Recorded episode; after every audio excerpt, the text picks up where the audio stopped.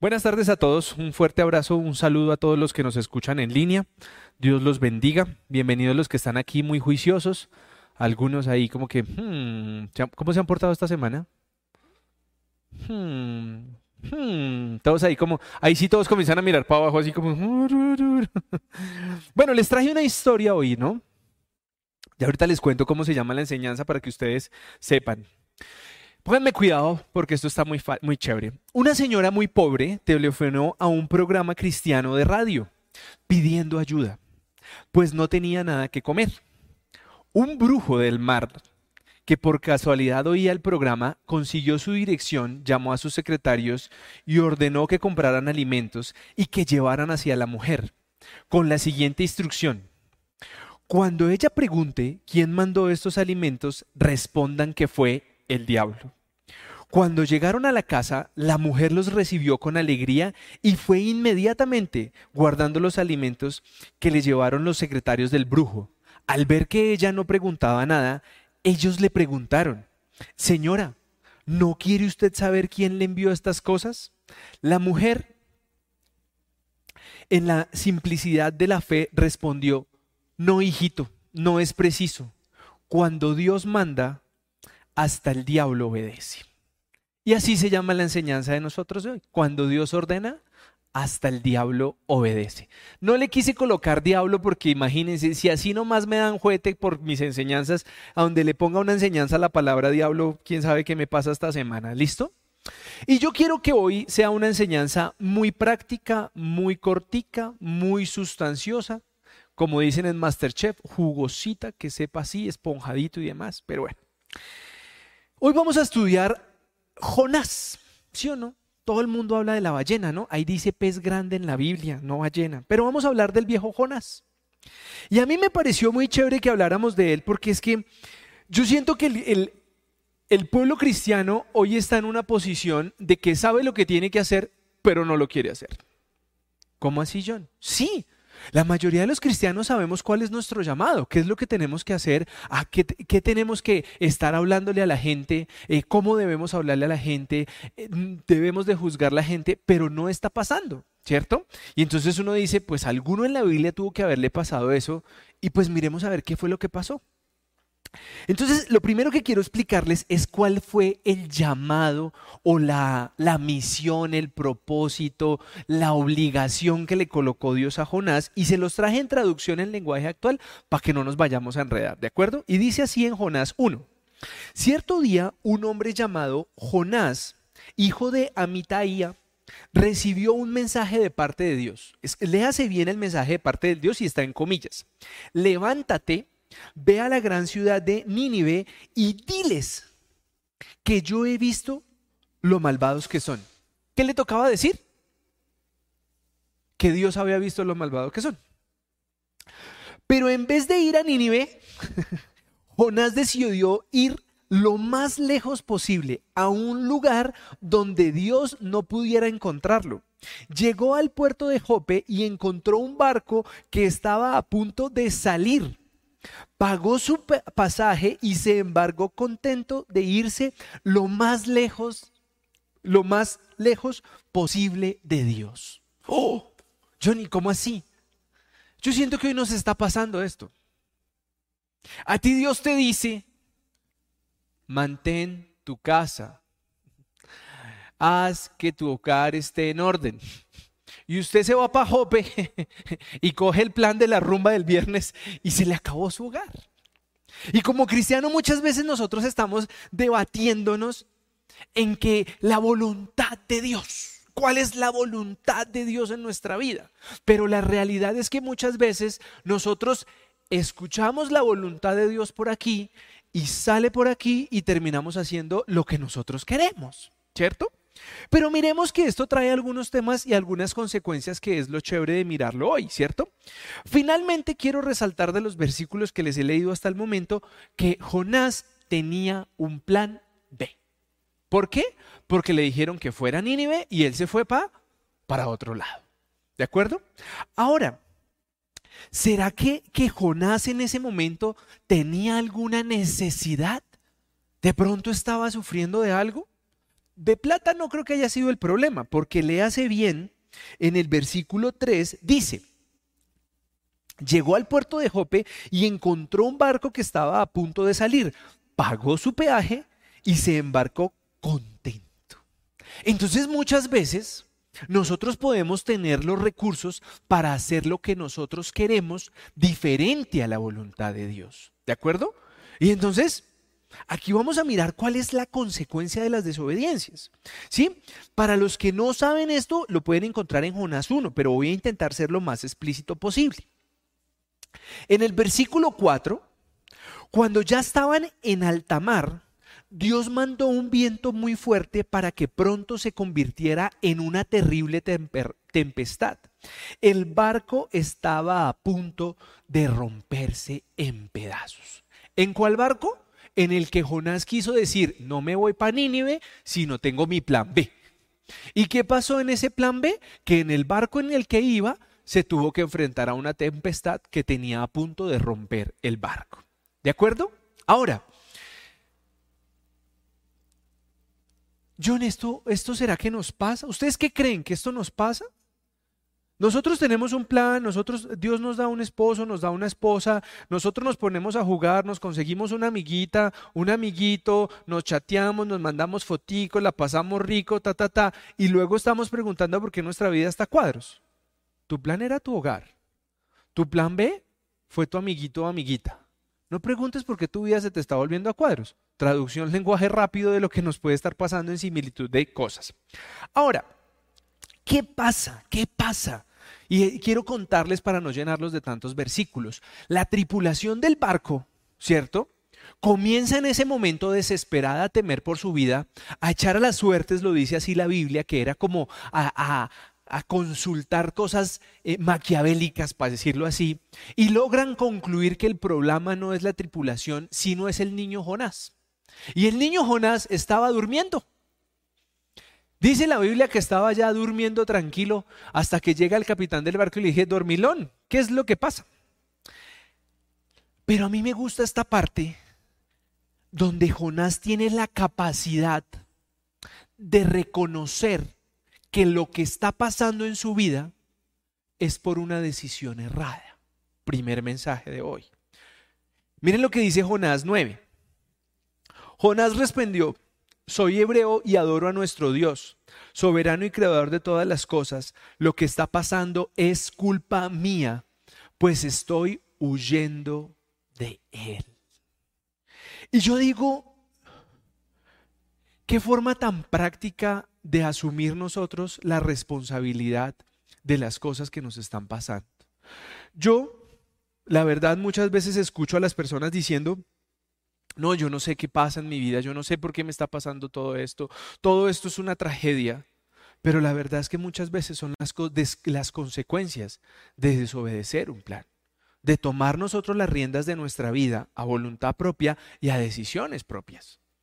Y el ejemplo más práctico de esto es aquel que dice, no, me, me llamaron a decirme que tengo un preaprobado.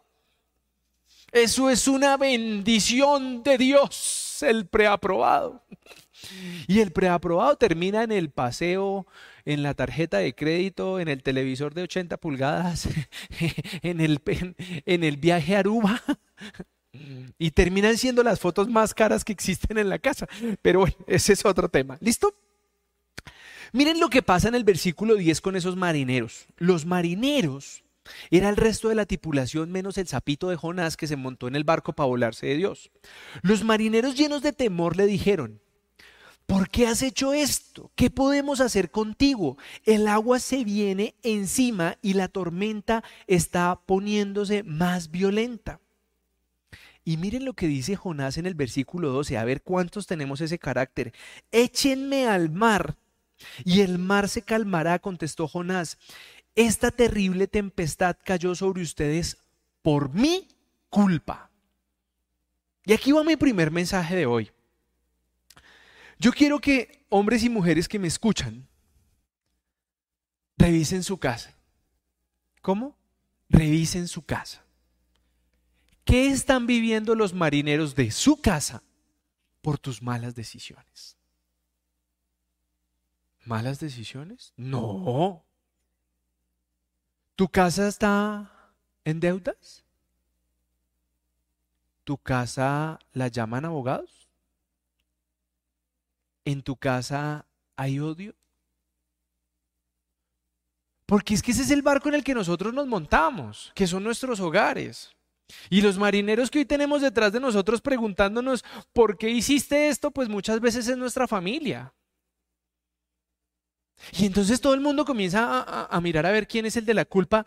Y el de la culpa somos nosotros. Y qué chévere cuando Jonás dice, sí, hermano, la culpa es mía. Y lo reconoce rápidamente porque llegamos del versículo 1 donde huye al versículo 12 y él ya está diciendo, sí, la culpa es mía, échenme al mar. Y yo quiero que ustedes miren cómo Dios utiliza cada situación de nuestra vida para glorificar su nombre. En el versículo 13 dice así, los marineros comenzaron a remar con todas sus fuerzas tratando de acercar el barco a tierra. ¿Para qué? Para botar a Jonás. Pero no pudieron. Las horas eran cada vez más altas y la tormenta casi los destruía. Desesperados los marineros gritaron al Dios de, al Dios de Jonás, Dios por favor no, dejes, no nos dejes morir por matar a un hombre inocente. No nos culpes de su muerte, pues eres tú, Dios mío, quien ha querido esto. ¡Wow! Querían dejarlo en tierra. Querían decir, este hombre cometió un error, pero no lo podemos botar al agua. Este hombre definitivamente no ha decidido cumplir con el propósito que Dios le puso, que era ir a decirle a la ciudad de Nínive. Pero esta gente no tenía un corazón de maldad. ¿Cuántos de nosotros, cuando vemos a uno de nuestros tripulantes de nuestro hogar en problemas, queremos votarlo? ¿Qué pasa cuando vemos que a alguien le gusta el licor? Queremos votarlo. ¿Qué pasa cuando vemos que a alguien le gusta eh, andar mirando lo que no debe? Queremos votarlo. Pero estos marineros que acababan de reconocer el poder de Dios, viendo la tempestad que había, querían conservarle la vida a Jonás. Y a mí me parece esto hermoso porque ellos, ellos gritaban, Dios por favor no, dejes, no nos dejes morir por matar a un hombre inocente. Ellos sabían que Jonás era el culpable de la tormenta que estaban viviendo, pero no se dedicaron a juzgarlo, no se dedicaron a criticarlo, no se dedicaron a, decir por culpa de esta rata inmunda todo lo que nos pasa, sino buscaron como tripulación llevarlo a la orilla, pero no lo lograron. Y hoy el pueblo cristiano y las iglesias, apenas alguien falla, ¡puf! Para afuera, mijo, que usted estorba. Y yo veo que el tema aquí está en el corazón de estos marineros porque miren lo que pasa en el versículo 15. Entonces los marineros tomaron a Jonás y lo tiraron al mar. De inmediato el mar se calmó. Hasta ahí problema resuelto, ¿sí o no? Ya todo el mundo feliz. Pero miren lo que pasa al 16. Al ver lo sucedido, los manecieros reconocieron al Dios de Israel como su Dios le presentaron ofrendas y prometieron seguir adorándolo. Entonces uno diría, oiga, pero es que Dios sí es malo con el pobre Jonás, ¿no? Dios tenía un plan con Jonás. Y aunque Jonás quiso tomar una pequeña abreviatura a su propósito, a su llamado, a su misión, pues Dios terminó glorificándose en la vida de estos marineros que por culpa del Señor Jonás terminaron viviendo una tormenta. Al final, lo que ya todos sabemos, lo que ya todos hemos estudiado, entonces Dios mandó un pez enorme, al cual todo el mundo le dijo ballena, pero la Biblia dice pez enorme, que se tragó a Jonás y, Jonás estuvo dentro del pez tres días y tres noches. Yo quiero que ustedes hoy se pongan a pensar en lo siguiente. Este es el mensaje. ¿Cuál es tu propósito? Levantarte, hacer café, desayunar, bañarte, trabajar, cobrar, pagar, llegar a la casa, entrar al baño, orar y dormir. Bueno, de pronto alguna zona de recreación antes. ¿Esa es tu vida? ¿Ese es el propósito que Dios tiene contigo? Eh, ¿Para eso se tomó la delicadeza de salvarte del mundo? De allá cuando era salud, amigo, a salud, compadre. ¿Para eso fue? Yo creo que hay algo mal en nuestra vida. Porque cuando Dios me dio esta enseñanza, yo tenía un debate en mi mente si valía la pena todo lo que estamos haciendo. Y les voy a confesar algo, y esto es un paréntesis testimonial. Me invitaron a un lugar el domingo pasado y yo, sí, chévere, por distraerme, mi esposa dijo que íbamos, íbamos con todo el plan, mejor dicho, llevaba hasta el perro. Y yo llego allá y yo comienzo a ver que lo que para la gloria de Dios Él me enseñó durante muchos años y yo le enseñé a una pareja, hoy es vida en ellos. Y que ellos a su vez están cogiendo otra parejita y están haciendo que esas mismas enseñanzas hoy sean vida en ellos. Entonces me sentí con unos nietos espirituales. Y al final de toda la reunión me dice, y te invitamos a una intercesión. Y yo casi chillo, y yo... Oh". Y yo, ¿cómo? Sí, así como la que hacíamos en tu casa. Y yo... Y estuve orando con ellos el jueves. Se levantan temprano, ¿para qué?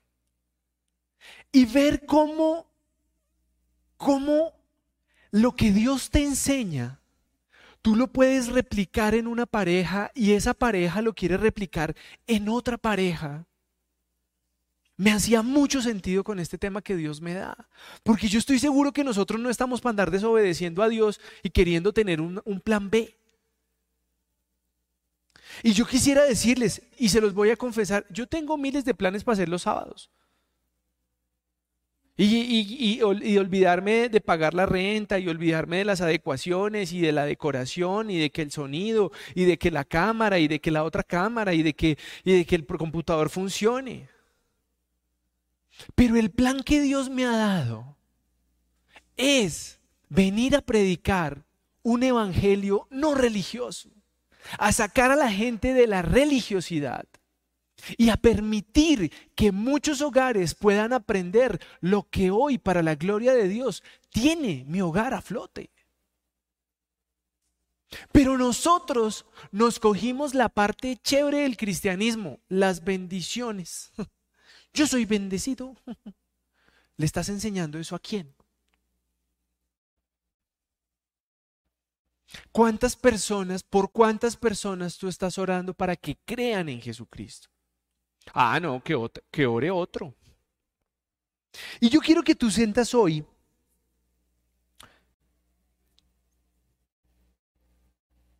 la sinceridad para responderle a Dios, no a mí, porque finalmente yo no voy a saber las respuestas.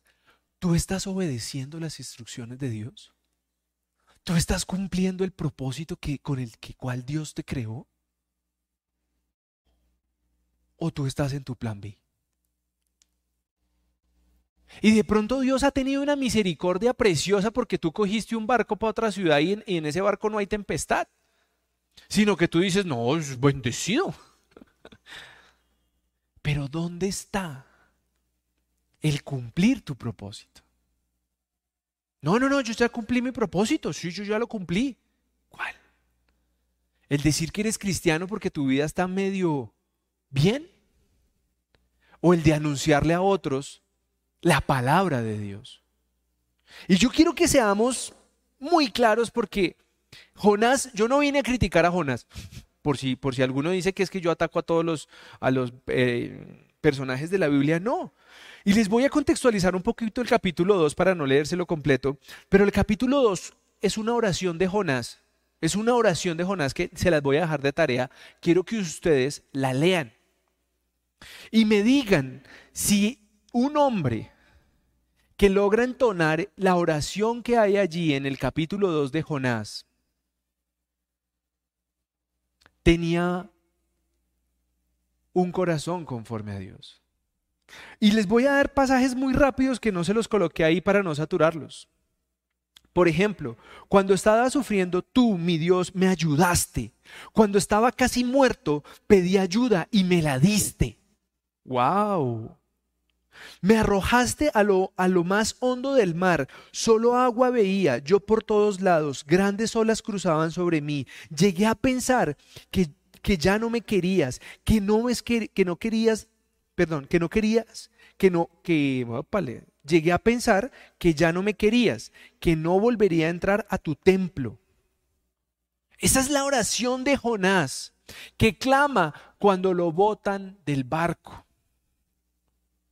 Y yo te pregunto, ¿esta es tu oración? ¿De este estilo es tu oración? ¿O tu oración es, gracias por lo que tengo y me hace falta A, B, C, D, E, F, G, H, I, J, K? ¿Por qué es tan fácil pedir? Miren esto tan hermoso. Cuando ya estaba sin fuerzas, me acordé de ti y oré. Mi oración llegó a tu santuario. Los que adoran a otros dioses, a los ídolos sin vida, no pueden decir que tú eres su Dios. ¡Wow! Pero yo voy a adorarte y a cantar con alegría. Cumpliré, cumpliré las promesas que te hice, porque solo tú puedes salvarme. Les estoy leyendo la oración de Jonás cuando estaba en el agua. Por fin, versículo 10, creo que no se lo dejé a Florecita, Dios le ordenó al pez arrojar a Jonás en la orilla del mar. Y yo quiero preguntarte en qué punto estás. O estás en Nínive, o estás en el barco, o estás en el agua. ¿En cuál estás? Y de pronto algunos están en el barco, dormiditos, tranquilitos, todo está bien, pero yo quiero hacerte una pregunta. ¿Y cuando llegue la tormenta al barco, qué vamos a hacer? Y quiero que ustedes miren que las cosas con Dios hay segundas oportunidades. En Jonás capítulo 3, versículo 3 dice, Dios volvió a hablarle a Jonás y le dio esta orden, levántate, ve a la gran ciudad de Nínive, anuncias el mensaje que voy a darte. Y miren lo que pasó. Esta vez, esta vez, esta vez, a la segunda, Jonás obedeció a Dios y se levantó y se fue a Nínive. Aquella ciudad era tan grande que para, para recorrerla toda se necesitaban tres días completos. Jonás entró a la ciudad y durante todo el día estuvo anunciando. Escuche lo que, lo que tocaba hacer dentro de 40 días Dios va a destruir esta ciudad. ¿Qué tocaba hacer? ¿Lo mandó a construir la catedral de cristal? ¿Lo mandó a comprar el terreno de la iglesia? Lo único que le dijo a la gente fue, dentro de 40 días Dios va a destruir esta ciudad. ¿Qué le dijo? Nada más. O sea, para sermones hay otros apóstoles que la sacaron del estadio. Pero este man solo tenía que decir, oigan, arrepiéntanse que Dios va a destruir esta ciudad en 40 días. ¿Cuánto se demora uno? Un minuto. Bueno, el man se gastó tres días porque le tocó recorrerse toda la ciudad. En esa época no había ni Instagram, ni Twitter, ni, ni TikTok, y ahí lo hubieran visto rápido. Ni podía hacer pancartas de esas que manda uno a hacer aquí. Y yo te digo una cosa, valió la pena tremendo paseo en barco, la jartadita de agua por no querer cumplir un propósito, por no querer entender que tú no naciste solo para comer, dormir e ir al baño. No, yo estoy es en la flor de la vida y necesito gozármela. ¿Qué quieres gozarte? ¿Cuál es ese propósito?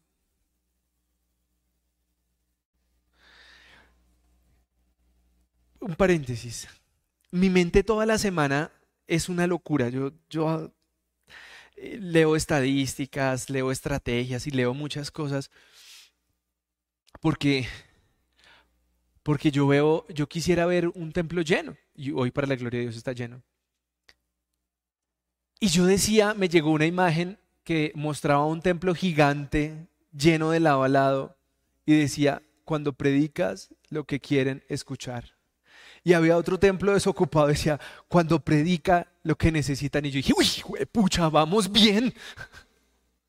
Pero yo quiero que tú entiendas hoy que mi objetivo no es amargarte los sábados a las seis de la tarde sino que tú logres entender que nosotros no estamos aquí de paseo, hermano. Nosotros tenemos un propósito en esta vida, hermano. Y hemos pasado una cantidad de pruebas. Algunos llegan enfermedad, accidentes, COVID. Y nosotros seguimos como, sí, bien, aquí, en el comité de aplausos. Y yo creo que nosotros no estamos para eso. Y el mensaje que me confrontó a mí es ver la motivación real que tenía Jonás para no querer hacer la misión de Dios. Y yo quiero que hoy nosotros seamos ese pueblo cristiano que se pase un escáner real y diga, ¿será que yo tengo algo de Jonás? Y se los voy a explicar. Mire lo que pasó con Nínive cuando Jonás le dio por abrir su boquita. ¿Sí? Versículo 5. Entonces toda la gente de Nínive dejó de hacer lo malo y decidió obedecer solo a Dios. Y como querían demostrar que deseaban cambiar su manera de vivir, se pusieron ropa de tela áspera y ayunaron. Todos ellos, desde el más rico hasta el más pobre, no comían nada ese día. Cuando el rey de Nínive supo esto, se levantó de su trono, o sea, el más. Luego se quitó sus ropas finas, se puso ropas ásperas y se sentó en el suelo.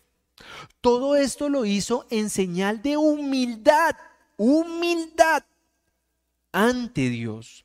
De inmediato el rey envió un anuncio a toda la gente de Nínive. Carajo, esto sería un hit en Colombia. Esta es una orden del rey y de sus ministros, que nadie coma nada, se prohíbe a la gente, las vacas y las ovejas coman o beban. Todo el mundo está obligado a ponerse ropas ásperas y debería, deberán cubrir los animales con mantas ásperas. Además, les pedimos a todos ustedes que oren a Dios con todas sus fuerzas, que dejen de hacer lo malo y que ya no se peleen ni maltraten a nadie. Si dejamos de hacer lo malo, tal vez Dios se le pase el, enojo y no nos destruya. ¿Cómo la vieron? Y solo tocaba decir que arrepiéntete porque la estás fallando, ¿sí o no? Entonces yo digo, yo voy pasando la materia, porque yo nunca les digo aquí, aplausos a los que tienen un evangelio light. No he podido. Versículo 10. Y al ver que toda la gente de Nínive dejó de hacer lo malo, Dios decidió no destruirlo. Ahí es donde todo el mundo debería decir, gloria a Dios, ¿cierto? Pero, ¿y qué pasó con Jonás? Ahí era donde tocaba armarle un, santuario a San Jonás por haber salvado a Nínive? Miren lo que le pasó a este man. Jonás 4, traducción lenguaje actual para que no se enreden. Jonás se enojó muchísimo, pues no le gustó que Dios hubiera perdonado a la gente de Nínive. ¡Oh! Muy molesto le dijo a Dios, o sea, en manera hasta de carácter.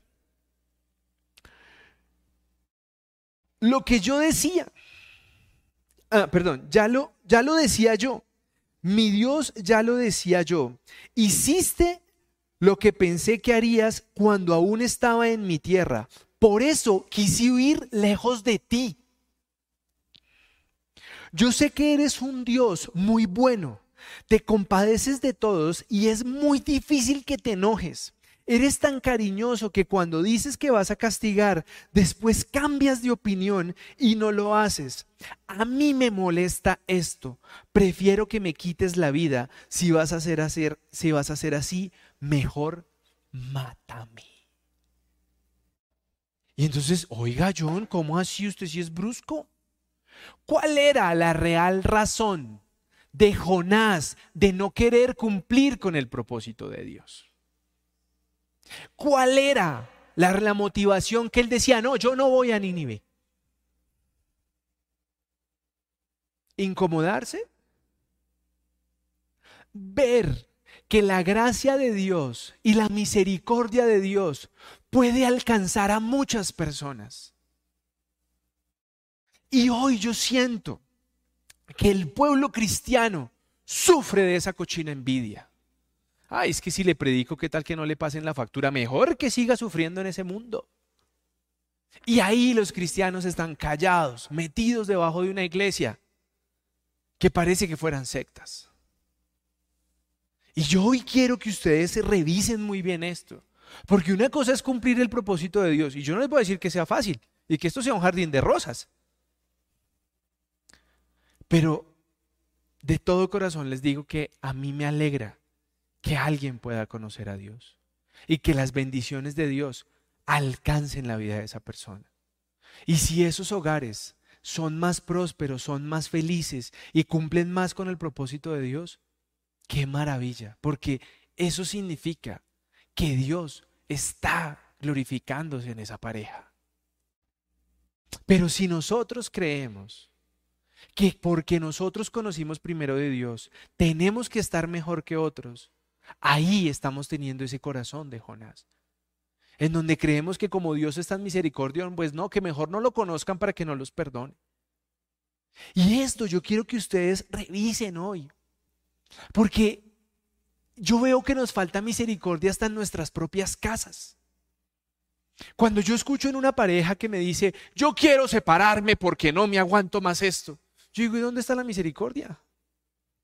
¿Qué tal que el otro se haya levantado y se haya machucado el dedito con, con la punta de la cama y no se aguante ni él mismo y preciso ese día le dio por decir lo que quiso y, y tú ya te pegaste y te lo calcaste aquí cada palabra que dijo esa persona? ¿Dónde está la misericordia? Y yo quiero que sean ustedes hoy revisando cómo la Biblia nos muestra que nosotros podemos caer en ser creyentes de Dios. La oración que él hace en el capítulo 2 no es de un man ahí como que lo conoció y de... No, por ahí me invitaron a una iglesia el sábado. Ese man sabía quién era Dios. Y Dios tenía un plan claro con él. Y, no les concluí todo el capítulo 4 porque creo que es la base de la enseñanza siguiente. Pero vayan y mírenlo. Vayan y mírenlo. Ríanse un ratico leyendo Jonás 4. Parece un niño chiquito peleando con Dios. Porque no se hace lo que Él quiere. Pero bueno, ese es el tema dentro de ocho días. Entonces, yo hoy quiero decirles a ustedes que para nosotros debería ser gozo y alegría que otras personas conozcan de Dios. Pero hoy que me reunía con los jóvenes, uno dijo, los cristianos son muy picados y yo. y me pareció lo mejor, porque eso es lo que sienten, eso es lo que proyectamos, eso es lo que ellos ven. Y me pareció un hit que quieran hablar así de frente. Porque el pueblo cristiano se volvió amañado, rosquero. Y por eso vamos a empezar esta semana con un tema espectacular, porque yo sé que esta iglesia va a crecer. Pero no para, no para que digan, ay, creció por el pastor. No, aquí no creció por el pastor, creció porque Dios tuvo misericordia de nosotros y nos va a permitir hacer que más personas quieran convertirse a Cristo y que quieran cambiar su vida de una manera real y que pueda decir, yo quiero enseñarle a alguien más. Algunos de ustedes les envió un video de la película Cuarto de Guerra. Nosotros estamos llamados a orar por personas nuevas en nuestra vida para poderle enseñar lo poco o mucho que Dios nos haya permitido conocer. Y cuando no lo hacemos, estamos siendo ese Jonás que sabe que la misericordia de Dios va a ser tan grande y que tiene un corazón tan amoroso que pueda hacer que bendiga más a esa persona. Y ahí decimos, no, primero me tiene que bendecir a mí.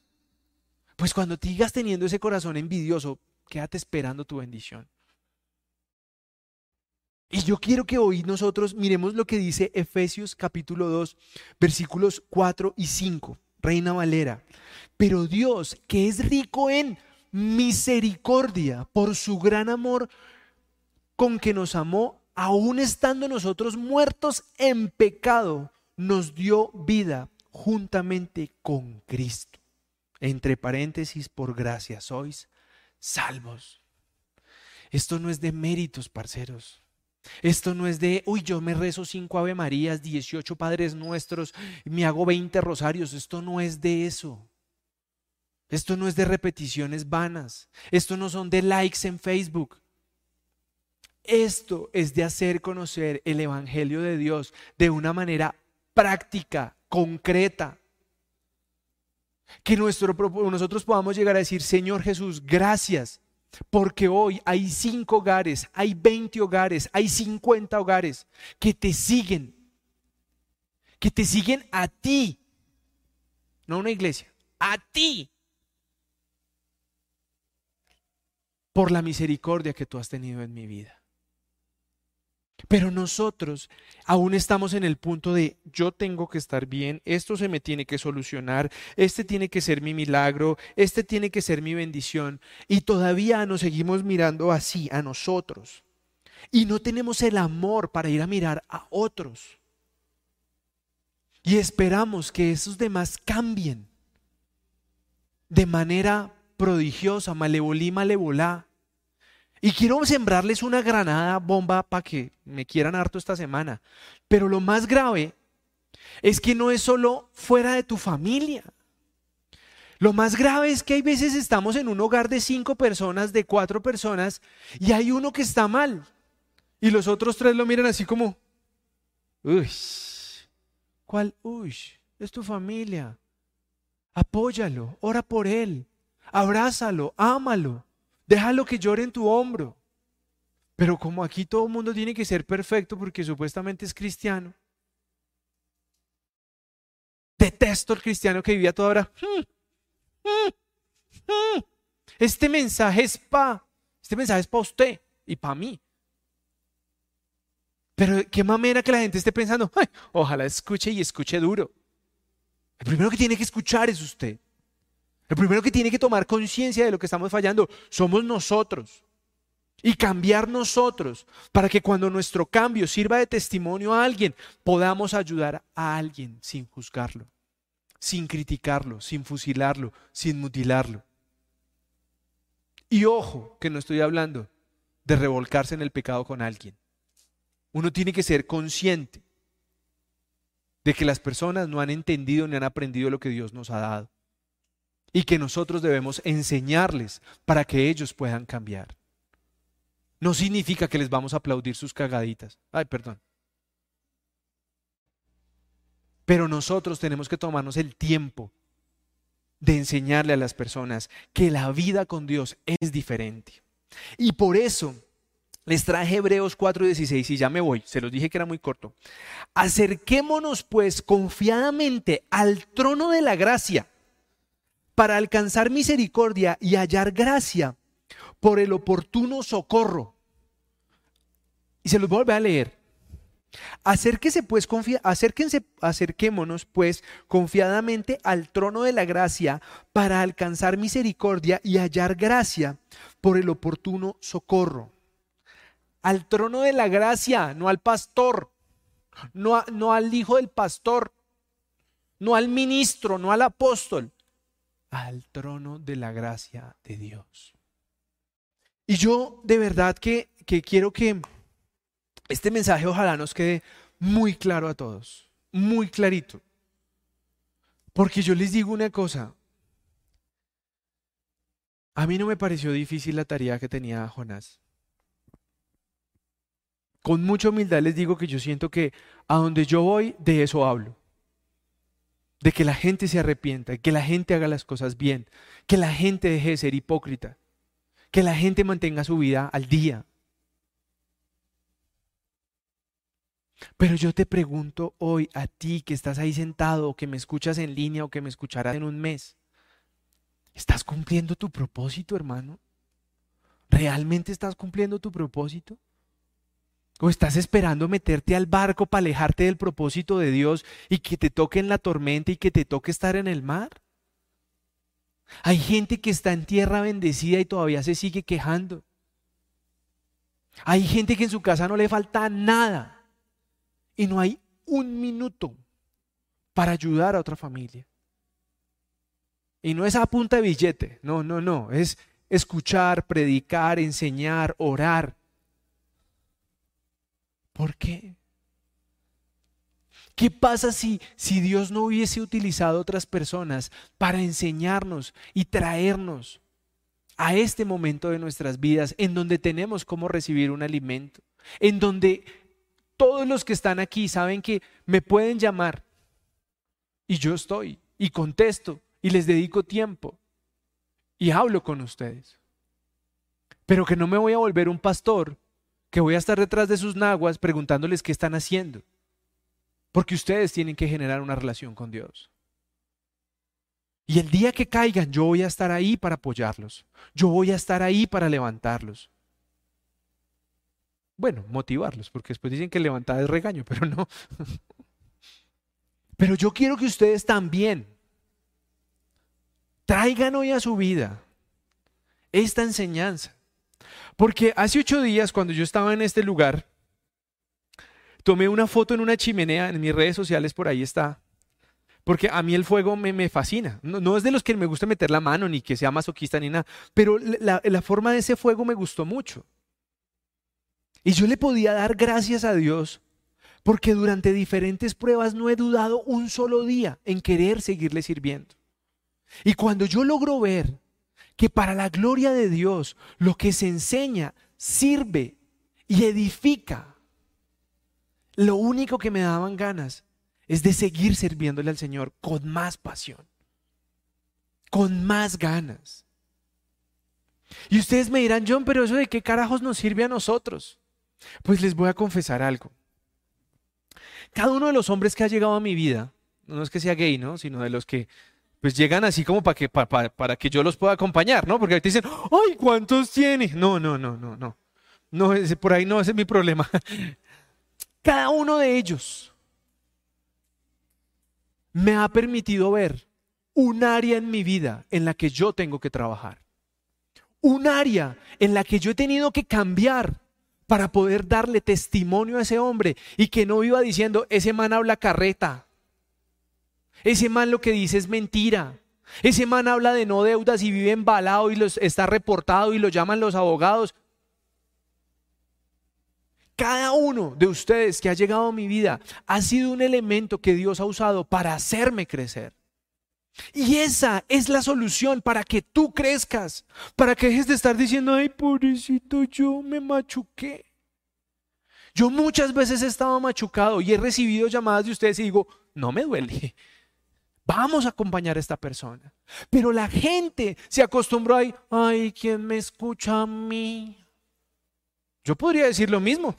¿Y a mí Ya les dije, los pastores que conocían cuando Gede y Esmara ya me dejaron de llamar, por si las moscas.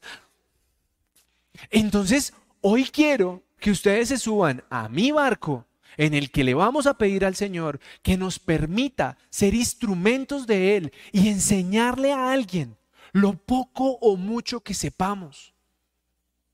Yo no soy un pastor de 50 años de, experiencia. No, yo, yo soy la embarrada, mal hablado, gruñón. Pero cuando yo veo que lo poco o mucho que Dios me ha enseñado le ha servido a otras personas, a mí eso me motiva. Y yo quiero que ustedes hoy se suban a ese tema. ¿Te gustaba el chisme y lo lograste dejar? ¿A quién se lo vas a enseñar? ¿Te gustaba tirarle el teléfono a tu esposo y ya no lo haces? ¿A quién se lo vas a enseñar? ¿Aprendiste a orar por tu esposo? ¿A quién se lo vas a enseñar? ¿Aprendiste a pagar tus cuentas al día? ¿A quién se lo vas a enseñar? ¿Aprendiste a hablar con tus hijos? ¿A quién se lo vas a enseñar? ¿O vas a seguir tragándote la bendición? Ay, no, pues pobrecito yo. Hoy tenemos que incomodarnos por la gente. Incomodarnos por decirle la verdad, por anunciar un evangelio sin tanta religiosidad. Hoy yo quiero que cada uno de ustedes le pueda decir al Señor, Señor, úsame, úsame, tenme entretenido sirviéndote. Pero yo les digo una cosa, yo veo gente que le invierte mucho tiempo a sus negocios, mucho. Y ni son felices, ni son felices. Hay gente que tiene tanta prosperidad, que tiene unos carrazos y ni los puede manejar porque les toca conseguir un chofer que los lleve para la casa. Y adivinen quién disfruta el carro. Cuando dejan al señor en la oficina me dicen, ya vengo a parquearlo y ese sí le saca lo que tiene que probar. Hoy mi mensaje es, iglesia, salgamos de la comodidad, salgamos del pobrecito yo, primero me tiene que bendecir a mí. Yo les digo una cosa, y ustedes saben cuál es mi versículo base. Mas buscad el reino de Dios y su justicia y todas las cosas os serán añadidas. Yo no hago nada diferente a esto. Nada. ¿Qué días me dio hasta pena actualizar mi hoja de vida porque hijo de madre, llevo como 10 años que no estudio nada. Pero Dios se ha glorificado. Y yo te digo a ti, ¿por qué no pruebas? Mi esposa sabe que, que no hay nada más que me emocione a mí que alguien me diga, uy hermano, ¿dónde anda? Y yo, ¿qué hay que hacer? ¿Café? Porque ¿qué hay otra cosa diferente servirle al Señor que te pueda llenar de placer? Y tú me dices, ay, qué pereza. ¿Qué pereza a qué? ¿A ser criticado? A que de pronto ese sea más bendecido que tú, a que ese que tú le, le comienzas a ayudar un día crezca y sea un mejor cristiano que tú. ¿Ese es el miedo? Yo creo que sí.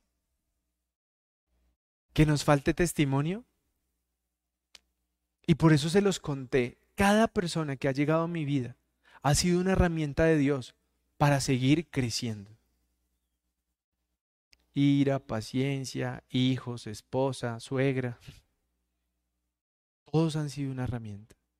Y por eso, hoy yo estoy parado aquí con más convicción que nunca de que esto tiene que seguir avanzando, que esto tiene que seguir creciendo. Y que no quiero ser un Jonás. Porque el otro pedacito de Jonás es el Jonás desagradecido. Y de eso vamos a hablar dentro de ocho días. Entonces, hoy yo les suplico que ahorita que viene Lili, un paréntesis para los que están fuera, los que están aquí pueden ponerse de pie, pueden alabar al Señor. Que es que tapábamos la cámara, eso eran otras épocas, ya tenemos otra. Entonces, disfrútense la alabanza, gócense la alabanza, porque yo a veces los veo ahí como... Y sigamos orando para que un día podamos tener una propia alabanza. El Señor está tomando el control de muchas cosas. Y créanme, no hay nada mejor que servirle al Señor. Pruebe, pruebe, que es bien adictivo servirle al Señor. A mí me encanta servirle al Señor. Mañana tengo el privilegio de oficiar un matrimonio que, wow, pensé que nunca lo haría. Y cuando ese par de locos me dicen, no, es que queremos que tú nos cases, yo decía, Se siente algo indescriptible, hermano. Y yo quisiera que un día Dios los pueda usar a ustedes para que sientan esa misma emoción de servirle a Él. Porque miren cómo la Biblia es perfecta. Esto no se lo dejé a Florecita, pero cuando le preguntaban a Jesús, ¿quién es el más grande entre nosotros? Jesús les dijo, el que más sirve. Lili nos explicaba eso el miércoles. Hay una mano espiritualoides que no mueven un dedo. Entonces, hoy yo los invito a que sin religiosidad, ustedes saben lo que yo pienso, se incomoden porque ustedes sean instrumentos de Dios y puedan cambiar la vida de otras personas. Amén. Dios los bendiga.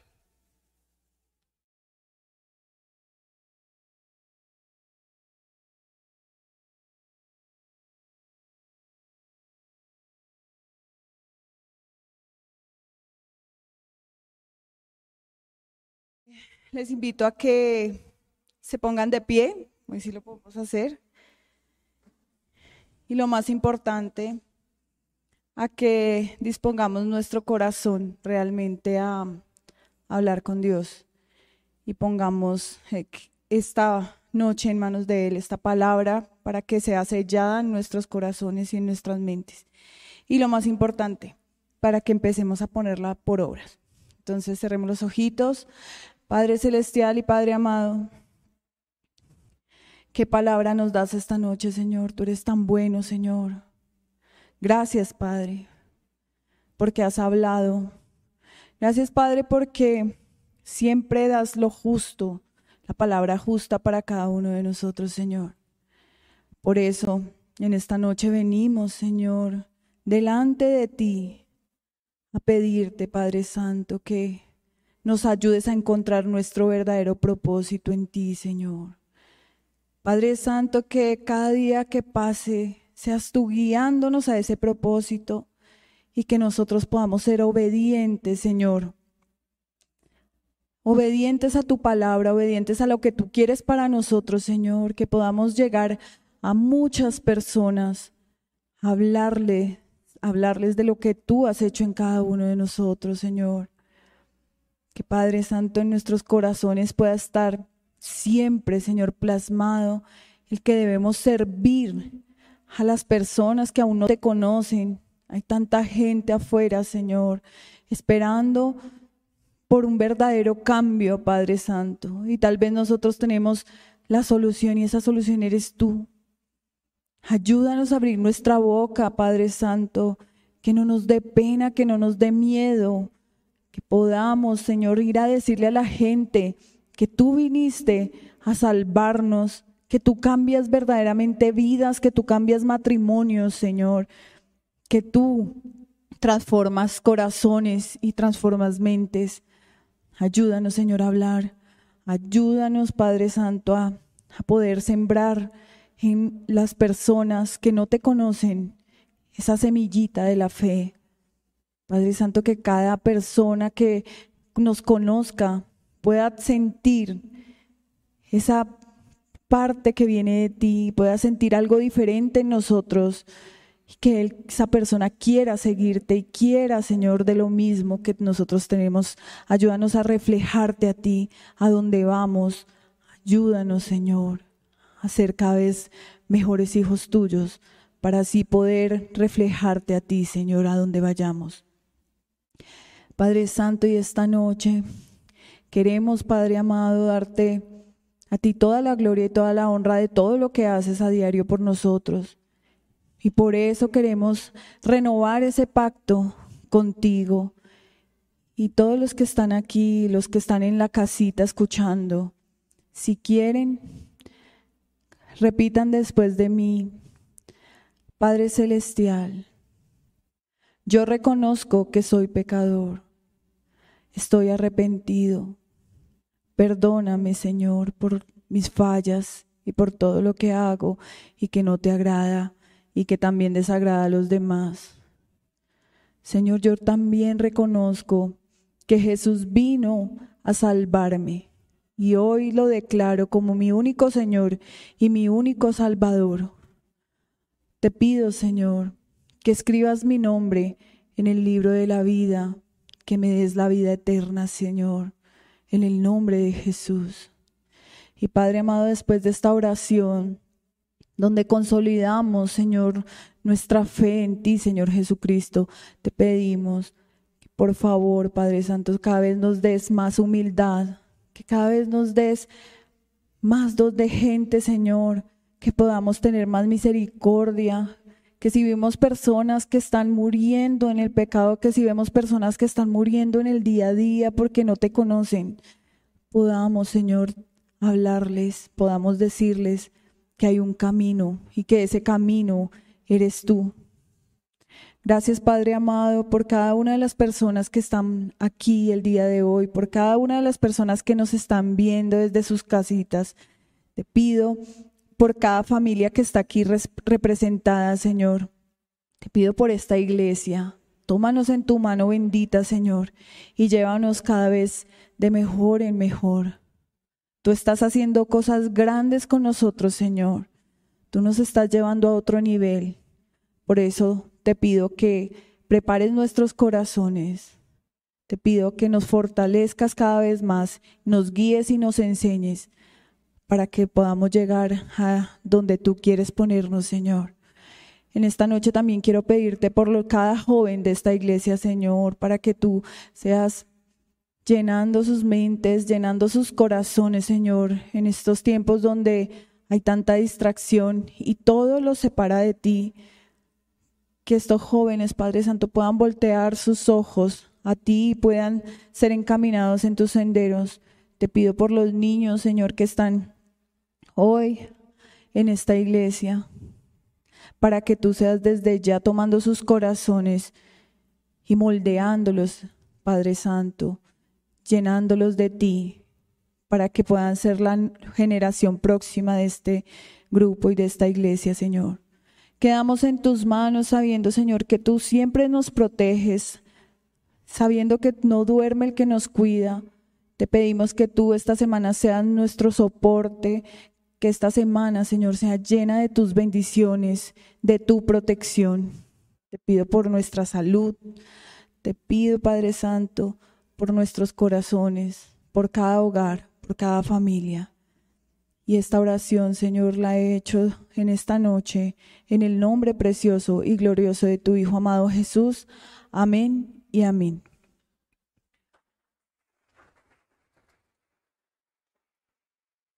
Bueno, entonces la invitación es que vamos a alabar al Señor de una manera de verdad, de todo corazón. Y los esperamos el otro, el próximo miércoles a las seis y media, a los que están aquí y a los que están desde sus casitas también. Nos pueden ver por Facebook, por YouTube y nos vemos el próximo sábado también. Muy buenas noches.